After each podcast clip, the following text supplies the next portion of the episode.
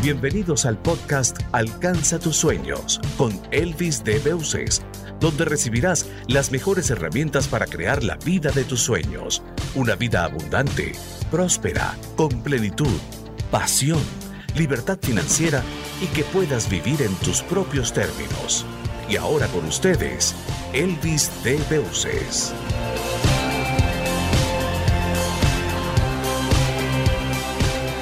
Bienvenidos a este nuevo episodio del podcast Alcanza tus sueños. Hoy vamos a tener un tema que yo sé que les va a gustar porque la persona que hemos invitado, una persona muy especial, tiene el trabajo que todo el mundo quisiera tener, el trabajo de los sueños. Ella se gana la vida viajando por el mundo.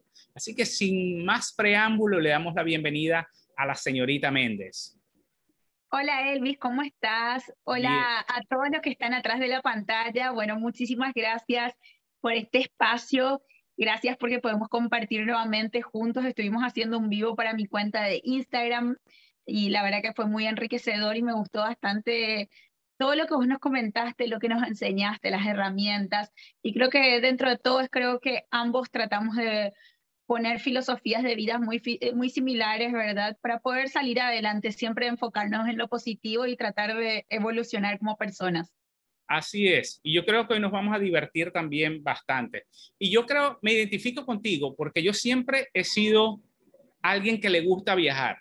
A mí me ha costado surgir en otras áreas de mi vida, pero los viajes siempre me han llegado fácil. Yo no sé por qué siempre me llegan viajes gratis, cosas gratis que yo no sé de dónde salen. Así que, pero, pero tú lo has llevado a otro nivel, que es el, el poder viajar de eso. Pero el poder ganarte la vida viajando. Pero ¿por qué no nos cuentas un poco qué estabas haciendo antes de, empezar a viajar?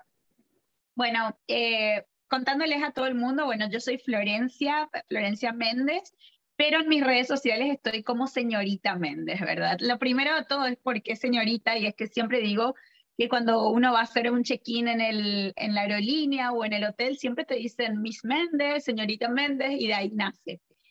Y yo la verdad que no sé si estaba en el momento, en el lugar, o como recién hace rato decíamos, capaz no es la suerte, sino es que uno hace su suerte.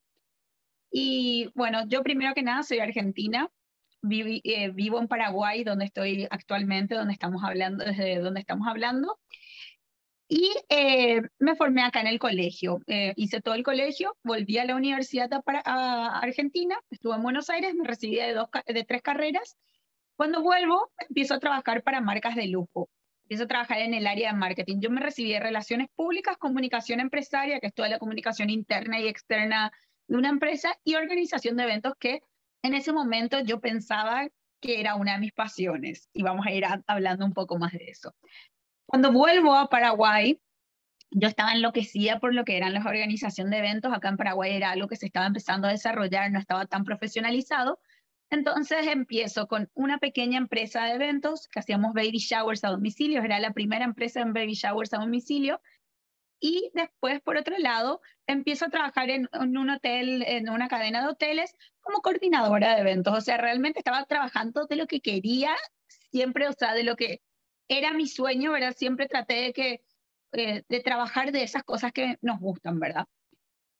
Con eso me doy cuenta que realmente los eventos me gustan, pero hasta cierto momento, porque como yo siempre digo, cuando todo el mundo se divierte, uno está trabajando y era muy sacrificado, era el trabajo, trabajaba 15 días, o sea, 15 días a la semana, uno libre, el día libre era los lunes, nadie tiene día libre los lunes, o sea, era, no tenía vida. En una de esas me surge la oportunidad de presentarme, postularme para un nuevo trabajo que era manejar marcas de lujo. Eh, en ese momento me postulo sin mucho conocimiento, sin, sin ilusiones, sino dije, ok, me voy a postular el segundo trabajo en la vida que me postulaba.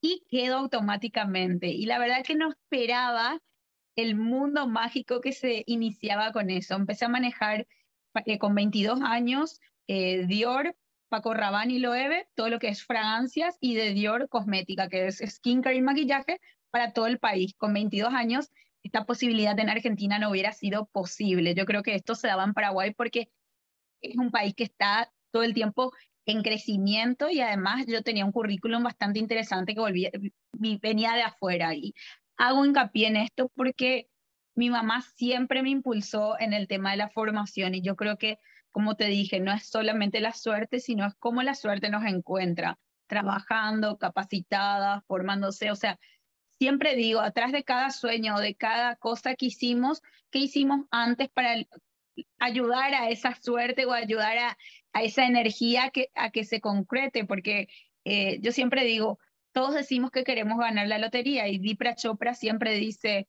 y compraste el billete, porque todos podemos decir quiero ser millonario, pero ¿qué hago? Quiero ganar la lotería y si no compro el billete, ¿de qué sirve, verdad? Entonces, bueno, la vida me encontró formada gracias a que mi mamá también apostó a mí, ¿verdad? Y, y me apoyó mucho en poder irme a formar. Tuve la oportunidad y la bendición de poder salir del país a formarme afuera, que eso también ayuda mucho porque por más que, o sea, no sé, sea Paraguay y me fui a Argentina o fuera viceversa, siempre te explota esa burbuja en la que vivimos, te hace ver realidades diferentes, a ser un poco más empático, a tener un poco más de paciencia, a ponernos en práctica con muchas cosas. De repente eh, en casa estamos mucho más cómodos y viviendo solo tenemos que cocinar, lavar, eh, hacer muchas cosas que de repente no estábamos acostumbrados. Capaz en mi, en mi vida sería esa, capaz en la vida de otra persona es otra cosa. Así es, pero todo eso, lo que tú has dicho, eso enriquece porque te hace madurar y eh, como tú lo has dicho, pues básicamente es como una inversión que uno está haciendo y especialmente tú mencionas lo de los eventos, que sí es muy duro, pero a la vez ese tipo de trabajos nos ayuda a desarrollar nuestra ética laboral. Tú estabas ya acostumbrada a trabajar, a dar el todo, a no descansar y cuando tú traes eso, con esa disciplina a otras experiencias, a otros trabajos, a otros proyectos, uno no se da cuenta, pero ya lo hace de manera automática. Creo que tengo que volver a los eventos porque ando un poco aragán. Pero bueno, necesito volver a esa rutina, a esa disciplina. Y bueno, si es tal cual como vos decís, o sea, cada cosa, cada, cada situación de la vida nos va presentando y tenemos que, o sea, yo trato de que todo sea enriquecedor eh, y que, como te digo, para mí es muy importante, la palabra evolución es muy importante en mi vida y yo creo que como personas tenemos que saber evolucionar en todo sentido, ante toda adversidad, situación o, o acontecimiento que, que nos, que nos ocurra, ¿verdad? Y bueno, mediante, cuando empiezo a trabajar con las marcas de lujo, eh, sin darme cuenta, mucha gente acá en, Paraguay decía que hacer escuelita en una, en una empresa es como formarse, era en una empresa como Unilever, en la que vas pasando por diferentes áreas, tenés también diferentes estilos de productos, tenés gastronomía, tenés, eh, no sé, belleza, salud, ¿verdad? Y como que yo no me daba cuenta que Dior Paco Rabanne lo debe de su forma al ser tres marcas súper diferentes que pertenecían a dos grupos diferentes muy importantes en la moda, estaban siendo mi escuelita, me estaban formando para que yo el día de mañana eh, sepa cómo trabajar con las marcas, eh, sepa eh, cómo hacer de repente ciertas cosas o cómo de repente, o sea, por, ejemplo, me costaba muchísimo el Excel porque hacíamos mucho reporte, porque la gente dice, sos brand manager y ve la parte linda. Mis amigas me decían, sos dueña de Dior y yo así, no, muy lejos estoy que hago reportes todo el día, ¿verdad? Porque para que las cosas lindas pasen tienen que haber números que eh, sustenten y resuelvan las cosas. Y, por ejemplo, hoy soy una adicta al Excel, o sea, amo hacer planillas, planillas Excel y siento que es la base como de una administración y todos tenemos que tener esa base administrativa en nuestras vidas para poder hacer todo, o sea, que los números cierren, si gano 10, gasto 8 y los dos los guardo y todo, ¿verdad? Entonces, nada, empecé a tener viajes con las marcas, me iba una vez al año a Miami, eh, me tocó una vez París, y entonces cuando me iba trataba de enganchar con otro viaje, cada vez que hacía un viaje planeaba el siguiente viaje. Trabajaba para, trabajé para una familia espectacular, era una empresa familiar que eran los representantes de, de las marcas y teníamos la gracia de que teníamos un mes de vacaciones. Entonces como que también tenía los viajes, eh, nada, o sea, como que todo ayudaba y había una sinergia. Cuando me voy a Cuba, por primera vez, o sea, yo vuelvo de las, me voy a una convención de Dior en Miami, me voy a Las Vegas y cuando volví a Las Vegas no me voy a olvidar, abrí la eh, revista de Copa Airlines, busco el, el, mapa y yo decía, ok, voy a ver hasta dónde va Copa Airlines, qué destinos va. Yo, es algo que hasta el día de hoy bueno, ya no están usándose tanto las revistas, pero trato de ver, ok, a dónde van, qué destinos tienen, eh, ah, cuáles son las conexiones, ¿verdad? Y demás. Y vi Cuba, y Cuba me llamó la atención, pero ni siquiera, no sé si me llamó la atención ni por qué, pero yo dije, quiero ir a Cuba. Vuelvo y le cuento a mi mamá, me voy a ir a Cuba en, enero, que se, o sea, tengo un mes de vacaciones, me voy a ir por lo menos 11 días o 15 a disfrutar y conocer este país que me llamaba la atención. Empiezo a investigar muchísimo, muchísimo, muchísimo, a leerme blogs, que en ese momento hablar de un blog en el 2013 no es lo que hoy es. Vos hoy pones irme a Cuba y te va a decir irte a Cuba en lujo, irte low cost, irte en viaje medio, conocer tal cosa, hacer tal cosa. O sea, hasta agencias cubanas ya te van a salir. En ese momento era leer eh, y hablar, empezar a hablar. Me ponía en contacto con gente de Cuba que lo más loco era como ellos no tenían acceso 100% a Internet, era hoy te escribo y te vuelvo a responder la semana que viene. Wow. Pero bueno, empezaba a informarme, era, era bastante interesante y cada vez me llamaba más la atención. Eh, armo todo el viaje, mi mamá me dice, yo me prendo. Yo le dije, ok, mis condiciones son, yo quiero ir a Habana, quiero ir a Varadero. Y en ese momento investigué mucho sobre Cayo Largo, que la verdad que Cayo Largo, te puedo decir que hasta el día de hoy hay mucha gente que no se va. Cayo Largo es una joya que mucha gente la compara con Tailandia, con las playas de Tailandia. Es el punto, la isla más al sur del país, que solamente se llega en avión y eh, tiene dos playas casi vírgenes, o en ese momento por lo menos casi vírgenes. Había hoteles all inclusive, que no son como yo siempre digo, los hoteles all inclusive que estamos acostumbrados cuando vamos a Riviera Maya o a otro destino del Caribe, sino que eran un poco más rústicos, pero era así, eh, el servicio no era lo que me mataba del hotel inclusive, pero las playas eran algo espectacular. Cuando tengo internet recién en este hotel all inclusive, empiezo a contar todo como una historia, contar que en Cuba hoy amanecimos y José que era el, chico que pedaleaba las bicis que nos llevaban porque eran carritos con bici, nos contó tal cosa. Hoy comimos langosta en tal lugar, hoy hicimos tal cosa. Y empezaba a contar todo como un cuento porque yo dije, primero que nada, cuando yo digo que me voy a ir a Cuba, la gente, ¿cómo te vas a ir a Cuba? Eh, lleva jabón, lleva gaseosa, lleva sal. Y yo decía, wow, la gente es muy exagerada. Y la verdad Cuba era una realidad no tan real para muchos, pero era algo diferente a lo que estábamos acostumbrados no hay muchas importaciones, la situación económica y política del país era diferente, ¿verdad? A lo que es hoy en día también, incluso. Entonces, como que descubrí una Cuba que a mí me enamoró. Era cultura, eh, era aprender, era gente muy inteligente, era que de repente sí, no, puedo, no voy a encontrar la marca Coca-Cola en todos lados, pero bueno, se sobrevive sin eso. Eh, pero conocí mucho, me gustó mucho, la gente era como, ok, soy consciente de mi situación, pero este es mi lado positivo. Y nada, disfruté, conté como un cuento para que la gente se saque ese concepto y también la gente se anime a viajar a Cuba y a conocer. Eh, ese año cuando yo vuelvo de Cuba, cinco personas diferentes que algunas ni conocía, yo que me seguían, en todo eso usaba Instagram, que me seguían así en las redes, yo tenía 2.500, 3.000 seguidores, no era mucho. Y me empezaron a preguntar por Cuba, salí a tomar un café, gente que se iba eh, de luna de miel, una marca de moda aquí en Paraguay se va y arma su campaña en Cuba, o sea, era como que eran muchas cosas que se dieron mediante mi viaje. Y yo digo, wow, acá está viendo algo y tengo que, que entender qué es ese algo. ¿Por qué te digo? O sea, significa, acá en Paraguay hay gente que tiene un buen poder adquisitivo, que le gusta viajar, pero que todos los años se iba a Miami, a Brasil, a Punta del Este, que es en Uruguay, o a Europa hacer la forma tradicional. Y cuando yo le presento Cuba, hay muchos interesados en Cuba. Entonces, como que yo digo, ok, acá hay una necesidad de querer conocer nuevos destinos. Qué interesante, pienso, ¿verdad? Entonces, eh, planeo ya mi próximo viaje, eh, Después empiezo a contar todo como cuento, subía fotos de viajes eh, tardes, o sea, otros viajes, subía y contaba cosas. Y de a poco empezaban a incrementar los seguidores, subía muchos chistes también, ¿verdad? Usaba un humor mucho con, con bastante sarcasmo.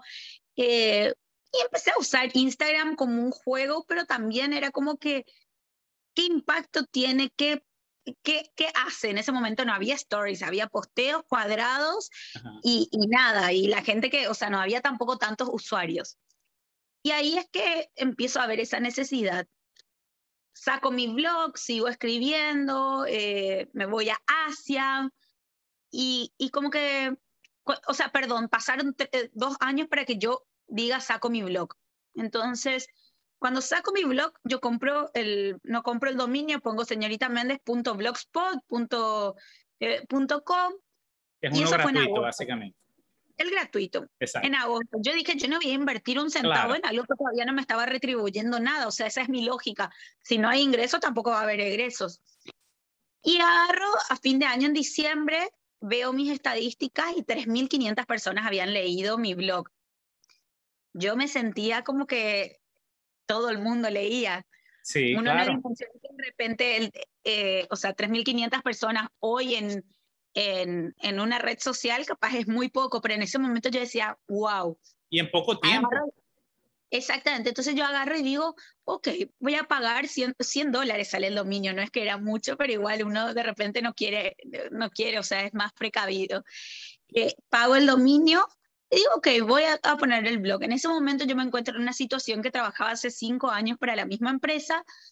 Eh, yo sentía que tenía un techo, amaba mi trabajo, pero hasta ahí llegaba. Entonces es como que decido hacerme un lado, salgo y tenía ofertas laborales incluso de la competencia, pero tampoco me parecía, ¿verdad?, lo, lo más leal. Entonces dije, voy a renunciar y voy a ver qué la vida me presenta y qué hago yo también para que las cosas se me presenten. Llega diciembre, estaba cumpliendo mi último preaviso y antes de Año Nuevo eh, pago así un ticket, compro un ticket con millas a Guatemala. Y digo, me voy a ir a Guatemala, que era lo más al norte sin hacerlo México, y voy a empezar a bajar.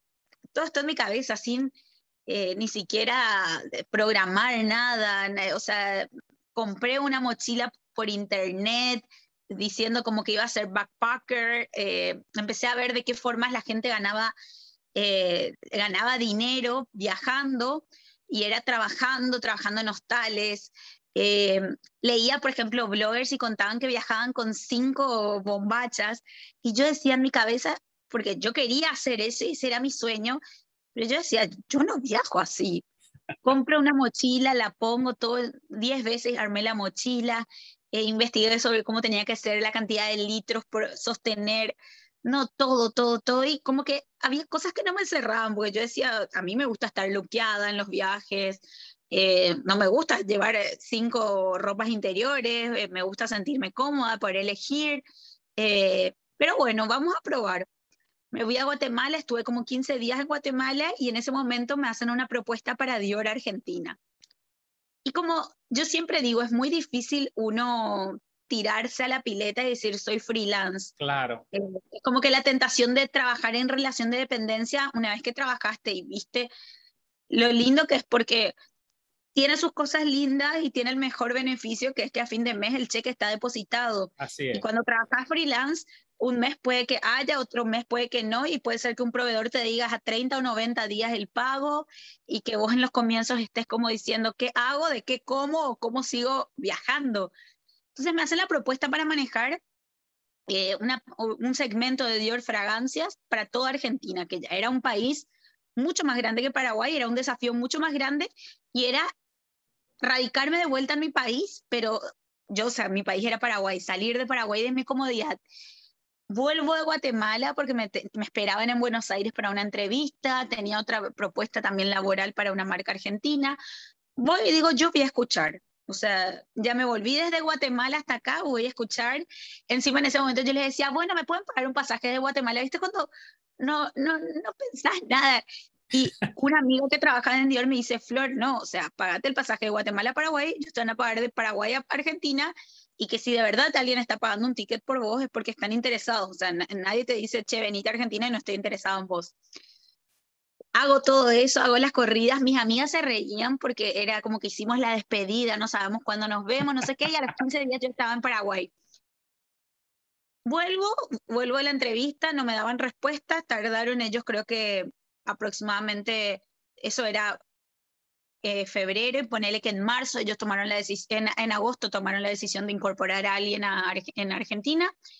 Mientras tanto, yo vuelvo, me asocio a alguien en su empresa de marketing, empiezo a trabajar como freelance con ellos, con su agencia, y empieza a surgir el tema de lo que era bloggers en Paraguay.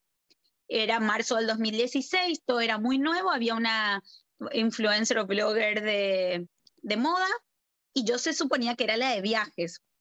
Entonces, eh, eh, las marcas como que tenían los ojos puestos en nosotras, las marcas no sabían trabajar con nosotras, nosotras no sabíamos trabajar con las marcas. Antes vos pedías, yo creo que montos impagables y te los pagaban porque querían, todos querían tener a su influencer, o sea, no sabíamos qué era, pero queríamos tener. Y justo viene un, un traspaso de marca, o sea, un cambio de nombre que era TAM y LAN se unían para formar la TAM. Entonces, en ese momento me contratan a mí como influencer, contratan a varios, pero mi negociación fue bastante buena y yo pasé a ser como una de las viajeras de la TAM. Mira, eh, fue un, segundo, y cuando tú dices te contratan, ¿te contratan como empleada directa con un sueldo, como freelancer? ¿Cómo, cómo era ese, ese esquema de compensación? Bueno, en ese momento como que nada, nadie sabía mucho cómo se hacía. Entonces ellos negocian y ellos me quisieron negociar un fee eh, por una campaña puntual. Yo les hago en ese momento, todo era de cara dura, yo les hago una contrapropuesta que yo les dije, yo no quiero dinero, yo quiero tickets aéreos. Entonces quiero tanta cantidad de tickets que era lo que me servían a mí para un año viajar. Wow, ok. Entre negociación y negociación termino negociando cuatro tickets por eh, Latinoamérica, o sea, Sudamérica, eh, los me enfoqué en Sudamérica, y eh, un ticket de Europa. Podía ser Europa o Estados Unidos, y yo elegí Europa. Entonces, ese año volé gratis, vamos a decir, empezaba a trabajar con... ¿Y cómo vivías? Empezaba a trabajar con marcas, empezaba a trabajar... A mí la palabra influencer, te soy sincera, no es que me gusta, pero creo que todos somos influencers de todos en nuestra vida. Desde eh, mis amigos, ponele, capaz no trabajan de influencer en redes sociales, pero me influencian a mí en hacer una cosa, comer otra o ir a un restaurante. Y yo creo que todos somos influencers. Entonces a mí me gusta decir el papel de comunicadora. Empecé a trabajar como comunicadora en diferentes marcas. Me ofrecían, eh, no sé, campaña del Día de la Madre. Estoy, eh, hacemos algo con el blog. Yo empecé a tocar puertas. Yo decía, ok, yo consumo eh, por ejemplo, cuando yo vivía en Buenos Aires, yo usaba la marca 3M. En ese momento 3M acá en Paraguay no existía. Entra 3M al mercado, yo voy, toco puertas. Paraguay es un país en donde también es muy pequeño, nos conocemos, entre muchos teníamos contactos porque me había hecho yo por el trabajo o, o demás. Y ahí empiezo a tocar puertas, le digo a la de 3M, che, yo soy usuaria de 3M, yo quiero trabajar con ustedes. Y no, de repente trabajaban con otras personas, ¿qué hacía yo? Yo empezaba a hablar de 3M en mis redes sociales. Yo uso este producto de tal forma, uso. Cuando vos sos una consumidora de verdad y la marca ve que tu, actuar o que, por ejemplo, a mí me pasaba que yo usaba los tratamientos, las cremas, vamos a decir, los baños de crema de 3M cuando me iba a la playa. Entonces era algo que nadie hacía. Y cuando me iba al sauna, pero era porque mi mamá me enseñó a hacerte baño de crema en el sauna porque el sauna con el calor te activa, listo. Y un día subo eso y la brand de 3M me dice, ah, sos usuaria de verdad y me está gustando tu contenido. Ok, negociemos, cerramos tratos. Yo lo que traté siempre era de las puertas que yo tocaba que sean lo más acorde a mi lifestyle. Porque mi lifestyle y mi marca soy yo. O sea, de nada sirve que yo, eh, por ejemplo, yo no fumo y mañana viene una marca y me dice, te pago 5 mil dólares y salí diciendo que mi cigarrillo es el mejor, salí fumando, capaz te piden salir fumando. Y que por la plata, como yo siempre digo, por dinero baila el mono, como vemos en los Simpsons y demás. ¿De qué sirve? Porque dejo de ser yo y, y la marca hoy, señorita Méndez, dentro de todo es Florencia Méndez. Y yo siempre digo que uno tiene que ser consecuente con lo que hace y dice. Porque cuando uno está distraído y no es consecuente, se empiezan a ver las mentiras. Ejemplo, yo voy al supermercado, yo soy una persona que trato en lo posible no consumir plástico. Pero ¿qué pasa si vos en el supermercado Elvis me cruzás y ves que mi carrito tiene una banana, una bolsa, un zapallo, otra bolsa, todo bolsa de plástico? No estoy siendo consecuente con mi estilo de vida y con lo que yo comunico. Entonces, para mí tiene, esa es la base de todo. Segundo, a, la formar, a formarse. Tomé cursos de marketing avanzado, eh, las marcas me ayudaron, eh, hoy en día sigo a mucha gente, a muchos referentes comunicadores y a muchos referentes que hablan sobre cómo se hacen los manejos de social media. La social media cambia constantemente. Eh, trato de formarme, trato también yo de capacitar. Me pasó que el año pasado, con lo que fue la pandemia, dije, ok, estoy en Paraguay, voy a empezar a capacitar a la gente sobre social media, Instagram en especial, que es mi fuerte. Formé a personas que eh, que tienen empresas, microempresas, eh, les empecé a, mostrar cosas que yo iba aprendiendo, o sea, cosas que fueron, empezaron a ser ya natas, porque yo digo que todo es intuitivo en las redes, pero como yo paso de mis 24 horas, 16 horas en Instagram, hay cosas que les voy aprendiendo y como yo tengo la versión beta, también tengo unos beneficios que puedo tener la aplicación mucho antes, dije, ah, mira, esta es mi fortaleza, entonces me voy. Después sale en Netflix una película sobre el social media y yo me acuerdo que en ese momento estaba en pareja y, y, le decía, eh, tal cosa, vamos a ver esta película. Y, y, de repente yo pausaba la película y le decía, porque es tal cual, así mismo. Y yo le, y le decía, tal cosa va a pasar y tal cosa. Y yo a mis alumnos les digo, ¿verdad? porque empezaba a tener alumnos, a mis alumnos les digo esto. Y después poníamos play y continuaba y la persona que estaba hablando en la película decía lo mismo que yo. Era como que decía, ok, significa que esto que estoy haciendo estoy entendiendo, porque para mí yo eso trato también de, decir, cuando hacemos las cosas, tenemos que entender el porqué de las cosas y eso le digo mucho a mis alumnos en social media. Si nosotros hacemos sin pensar las cosas y sin entender, nunca vamos a, lograr ese, o sea, cada causa tiene un efecto. Entonces yo tengo que entender el porqué de las cosas para entender, eh, o sea, para el para qué, para qué voy a hacer, para qué voy a eh, hacer esto producir esto. Entonces, nada, o sea, me encuentro que en ese momento, en el 2016, y volvemos, ¿verdad?, al pasado, eh, yo estaba en el momento, traté, iniciándome, jugando, eh, apostando, sin querer, y a nada, lo que eran las redes sociales y sin ver que eso era el futuro. Capaz nosotros estábamos muy ajenos, capaz a mí me faltaba un poco más de información, pero es como que me encontré en esa situación, pero por otro lado también yo estaba preparada para esa situación en parte. Obviamente no te voy a decir yo estaba esperando que llegue o obviamente hay cosas que fui aprendiendo. Sí, y te quería preguntar, ya que has pasado un poco, has visto la evolución desde que empezó la parte de los blogs de viajes, las redes sociales, ¿cuáles son los modelos de negocios que una persona que quisiera empezar hoy a decir, bueno, a mí me gustaría, ganarme la vida viajando, ¿cuáles son los modelos de negocio que tú ves que son más viables y más rentables hoy en día? Bueno, acá hay dos cosas para mí que me gustan resaltar. Uno tiene que hacer eh, con esto, o sea, ya sea todo lo que vamos a hacer en social media. Por ejemplo, vos me decís, eh, Elvis, eh, vos me decís hoy, Flor, yo quiero ser travel blogger. Ok, Elvis, primero, ¿cuántas veces al año viajas? ¿Tenés formas eh, de viajar, tenés tiempo, tenés disponibilidad, eh, podés, o sea, tu familia se va a, si, estás casado con hijos, tu familia se va a adecuar a eso. Es el primer rango. Segundo, Elvis, ¿te gusta viajar? Claro. Porque hay mucha gente que te dice, hay mucha gente que me dice, quiero ser blogger. Ah, ¿y, y qué querés? ¿Qué querés de ser blogger? O sea, ¿qué es ser blogger? Y quiero que me manden regalos. Bueno, no. Si vos querés que te manden tus regalos, decir que es tu cumpleaños.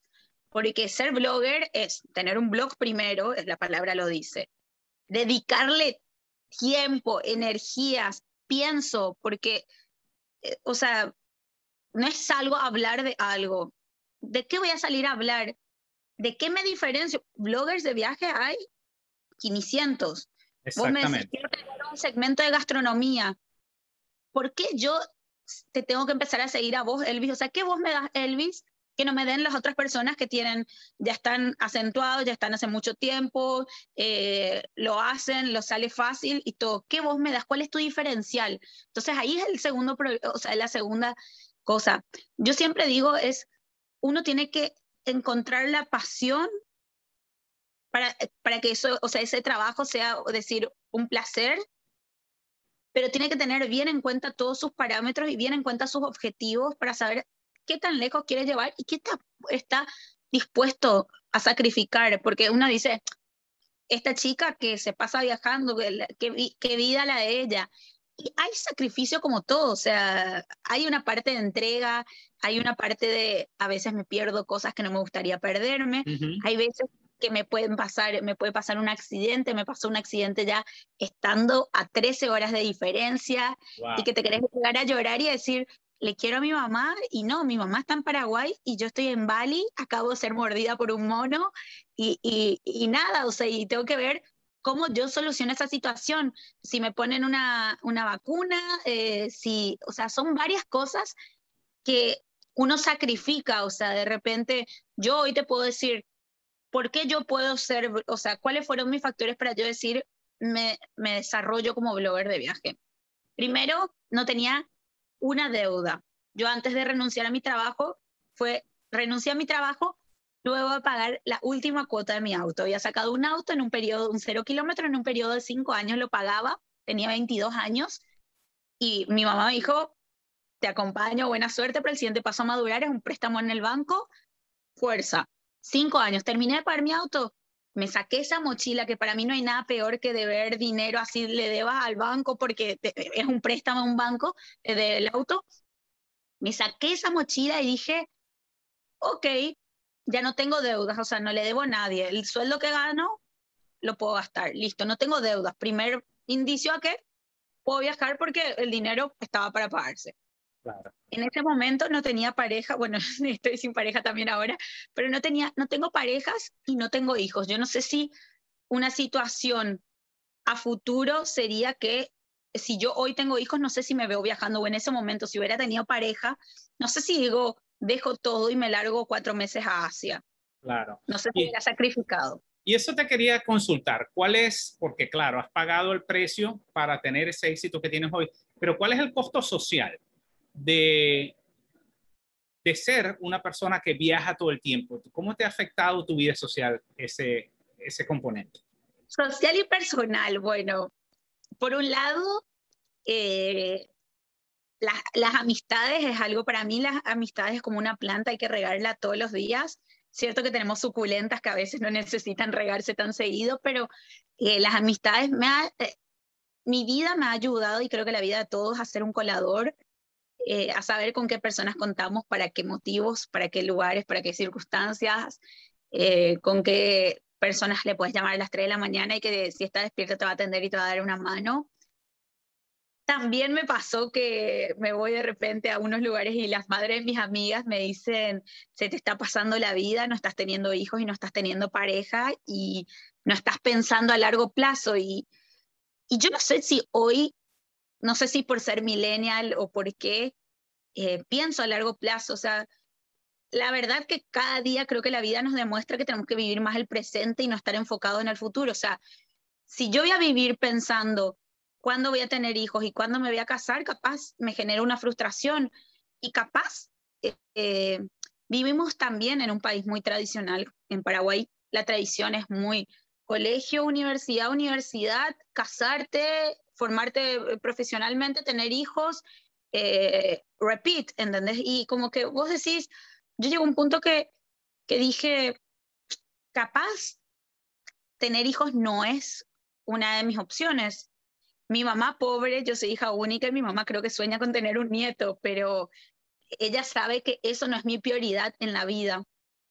No significa que no es un no rotundo. Siempre digo, capaz yo me enamoro profundamente y te digo, tengamos 10 hijos, ¿verdad? También, o sea, puede ser, pero no estoy todo el tiempo pensando en eso y en cambio mucha gente sí me cuestiona. Eh, tengo 33 años, la fertilidad de la mujer tiene también un, un tiempo límite, pero muchas veces como que me dicen, te vas a quedar sola y, y yo quiero decir, y qué sabes si mañana no me despierto, ¿verdad? También eso pasa.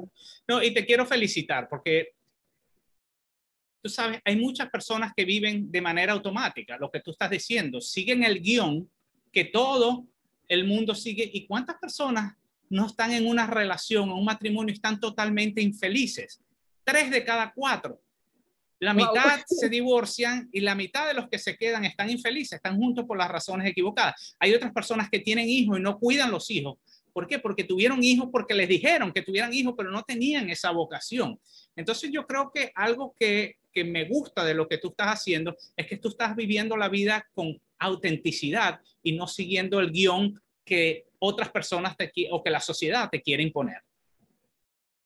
Exactamente, o sea, yo eso creo que también pasa mucho, o sea, la verdad que vivo en una, en una sociedad en donde los guiones están eh, prácticamente escritos, pero yo ahí creo que tiene que ver mucho con eh, la crianza que yo tuve, mi mamá, que es una persona que soy hija madre soltera, eh, de que se hablan en la mesa, se tocan los temas que se tengan que tocar, de que siempre desde pequeña se habló de todo, y ok, y, se hablan las cosas, que tengo libertad, pero no libertinaje, eso no significa. Claro.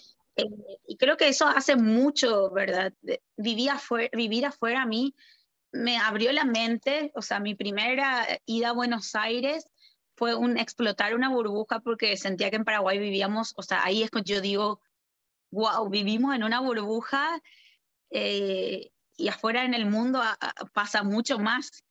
Eh, después empecé a viajar y, y, me di cuenta, o sea, que me di cuenta que primero en los viajes aprendí mucho más de lo que aprendí en el resto de mi vida o en mis años de, escolares.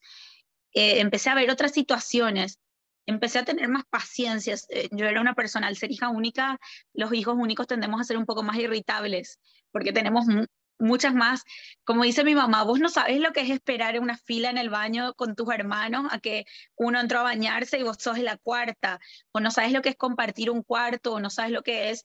Eh, que tu prenda de ropa favorita te la sacó tu hermana mayor y, y la rompió. Vos todas esas cosas, esas eh, crisis o esas circunstancias no atravesaste que de repente también te hacen en la vida, no sé, tener más paciencia, más empatía, eh, capaz esas cosas, tener unos hermanos te hace. Yo no sé si quiero siempre ser hija única, me pareció así algo divino, pero sí viajar me ayudó mucho más a eso. Eh, yo viajo mucho sola y es como que me tengo a mí misma y, y y tengo que también saber convivir con otras personas, con otras personas que a veces no hablan ni mi mismo idioma. Entonces es como que la vida te va poniendo esas circunstancias en las que tengo que respirar y, y, tratar de ver lo positivo y tratar de disfrutar y te juro que así como te dije, me mordió un mono, yo no lo tomo como la peor cosa que me pudo pasar en mi vida, para nada, o sea, todo lo contrario, es como una circunstancia que pasó que en ese momento fue, estaba con una persona, con una amiga, y yo dije, no le puedo fundir el viaje por yo largarme a llorar, ni siquiera lloré, y yo lloro por todo, entonces es como que me hice fuerte en ese momento y hoy lo tomo así como que me acuerdo de esa situación, me río, veo las fotos, me mato de risa, pero no lo tomé como una tragedia que podría haber sido, capaz si me pasaba algo así en Paraguay hubiera sido una tragedia para mí. Claro, súper interesante. ¿Y cuál crees tú que ha sido, desde el punto de vista de tu negocio de blogger, el error más grande que has cometido en el camino? Ay, no, o sea, no sé, no, no sé un error, eh, no sé un error, sino que de repente, o sea, al comienzo me pasaba que tomaba muy personal las cosas y me afectaba. Eh, me afectaba cuando alguien daba una opinión diferente a la que a la que yo no estaba acostumbrada, de repente eh, la gente sentía que tenía el atrevimiento de poder opinar sobre mi vida, así como decir el tema de hijos, eh, el tema de por qué yo me dedico a esto, cómo, cómo logró, siempre fui muy privada, muy reservada a mis cosas, de cómo eh, yo logro. A mí mi mamá me enseñó, nunca se pregunta cuánto gana una persona, nunca se pregunta la edad, y uno tiene que ser reservado con esas ciertas preguntas y con sus propias cosas. Entonces, es como que, ¿cómo sos blogger de viaje? Y trabajo, eh, puedo viajar pagando. Nunca conté mi receta, pero no es que no conté mi receta para que no, nadie lo haga lo mismo. Puedes entrar en, Google y poner y alguien sí o sí te dio la respuesta. Si no era porque también hubo trabajo de, por medio también porque es una magia dentro de todo, un encanto, ¿verdad? Esto. Pero sí al comienzo me afectaba mucho y, y, lo que siempre trato de recordar que, si bien fue algo que me lo dijo el año pasado mi mamá, creo que de cierta forma ella también me lo enseñó, yo no me puedo hacer cargo de lo que la gente piense sobre mí. Claro. Y eso es algo súper importante sobre cómo la gente se sienta al respecto de una situación. Eh, yo soy una persona así que de repente te voy a invitar acá a mi casa, van a venir mis amigos y después yo te voy a decir, capaz mis amigos eran, no sé, eh, hicieron algo que capaz vos para vos no era tan común y, y te sentiste incómodo. Y yo, Elvis, ¿estás bien? Discúlpame yo no puedo hacerme cargo sobre cómo vos te sentiste en una situación. Yo no puedo hacerme cargo sobre que vos pienses que a mí no, yo no te caigo o no te gusta mi físico o, o no te gusta lo que hago. Ese es tu problema y es tu percepción y la verdad que yo debería trabajar en mejorar mi vida. Entonces, creo que ese puede haber, de repente es un error en el que caemos siempre todos. Claro, como dice Wendaer, lo que otros piensen de mí no es problema mío. Exactamente. Mira, y... Es difícil igual, porque a la larga termina, eh, te termina, en el fondo hay, veces que te llegan esos mensajes que no quisieras y vos decís, y sí, no me afecta, pero es como que, qué mala onda, ¿por qué pasa esto? Y te da una cosita. Claro, somos humanos, así es. Y quería preguntarte también en el aspecto social, cuando, cuando estás a un país, donde vas a un país donde no conoces a nadie, te sientes sola, ¿qué haces para tener ese contacto social, ese contacto humano cuando estás en un sitio donde primera vez que vas y nada, estás de cero? Bueno, yo soy una persona sumamente sociable. Según mis amigos, que yo podría hacer hablar a un mudo y que el sordo me escuche. Eh, vos sabés que no te puedo decir, no, no, no, me acuerdo de una situación que se haya dado y que diga, me acuerdo de esto, porque siempre termino teniendo amigos en los viajes, termino haciéndome por lo menos de, no sé, estoy sola y termino cenando con alguien, ¿entendés? O sea, eh, está en mí, soy muy sociable, hago de repente actividades que también me pongan en torno a conocer gente. Ejemplo, te vas a Europa y tomas un free walking tour. En el free walking tour, o sea, el free walking tour son tres horas de un tour caminando con gente que está en tu misma situación y si es del mismo idioma, hablando en español, mejor aún. Entonces, sí o sí, termina otra persona que está, me pasó en, Atenas, mis amigas, unos españoles, terminé comiendo con ellos. De los cuatro, con Alberto sigo hablando hasta el día de hoy y eso fue en el 2017 o 2016, lo de Atenas. Estamos en el 2021 y sigo hablando con Alberto y capaz me voy a Madrid y uno de los días voy a salir a comer con él y nos tiramos buena onda por Instagram, todo.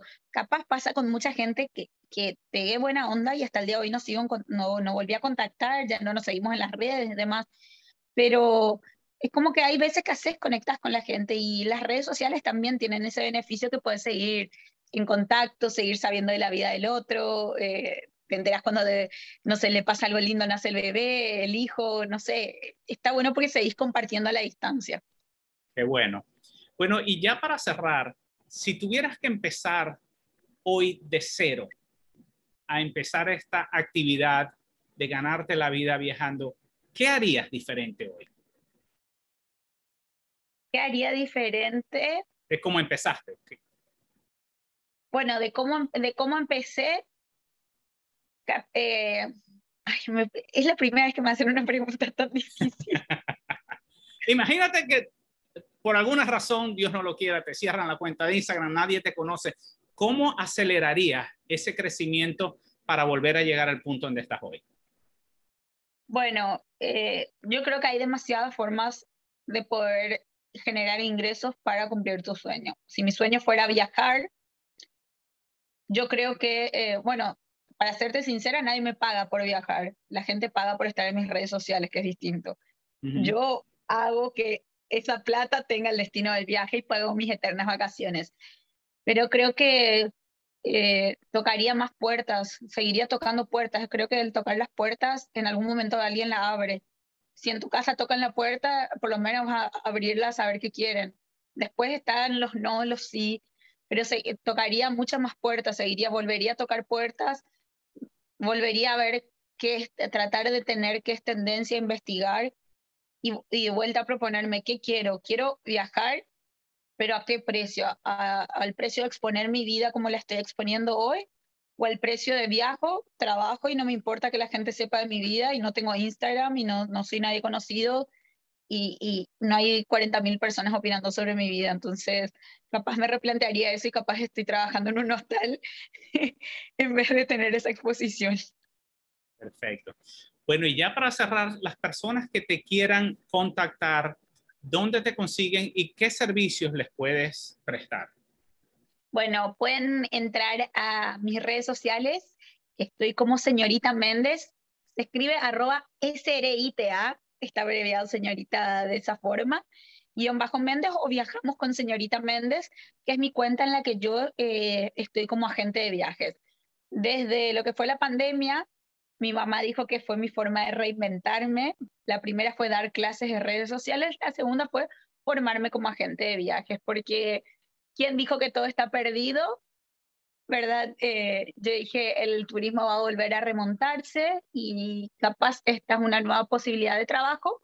Entonces, me formé como agente de viajes, hoy en día estoy trabajando de eso, eh, estoy muy feliz, me apasiona tremendamente, algo que mis sueños se cumplan a través de otras personas, de repente me dicen, ¿a qué hotel me voy en tal lugar? Y yo digo, ay, muero por conocer tal lugar. Y si sé que mi pasajero tiene la disponibilidad de poder pagar eso, le recomiendo y van y disfrutan por mí. O les digo de repente, si te vas a Perú, eh, se está yendo un pasajero a Perú, andate a tal restaurante que yo fui, come tal cosa por mí, así, y me mandan las fotos y es como que yo me transporto. Entonces, trato de que la gente pueda vivir esos sueños o esos viajes eh, eh, inimaginables o inigualables. Entonces, nada, me pongo feliz con eso. Entonces, si quieren que les organiza, que les organiza un viaje, que, que les asesore o demás, pueden contactarme también. Pues bueno, ya saben entonces, tienen una persona experta que no solo lo conoce en teoría, sino que lo hace todo el tiempo. En las notas del show, en la parte del podcast, van a tener la información para contactar a la señorita Méndez y si están viendo este video en YouTube, también lo van a tener en la descripción. Flor, gracias nuevamente, un placer haberte tenido y será hasta la próxima. Bueno, muchísimas gracias, Elvis. Cuando gustes, porque pasé fantástico, me hiciste preguntas que nunca me habían hecho. Perdón si hablé mucho, ya te dije de entrada que hablé muchísimo, pero bueno, eh, nada, fue un placer y ojalá que la vida nos siga cruzando. Seguro. Te por y te visito. Seguro, aquí estamos a la orden.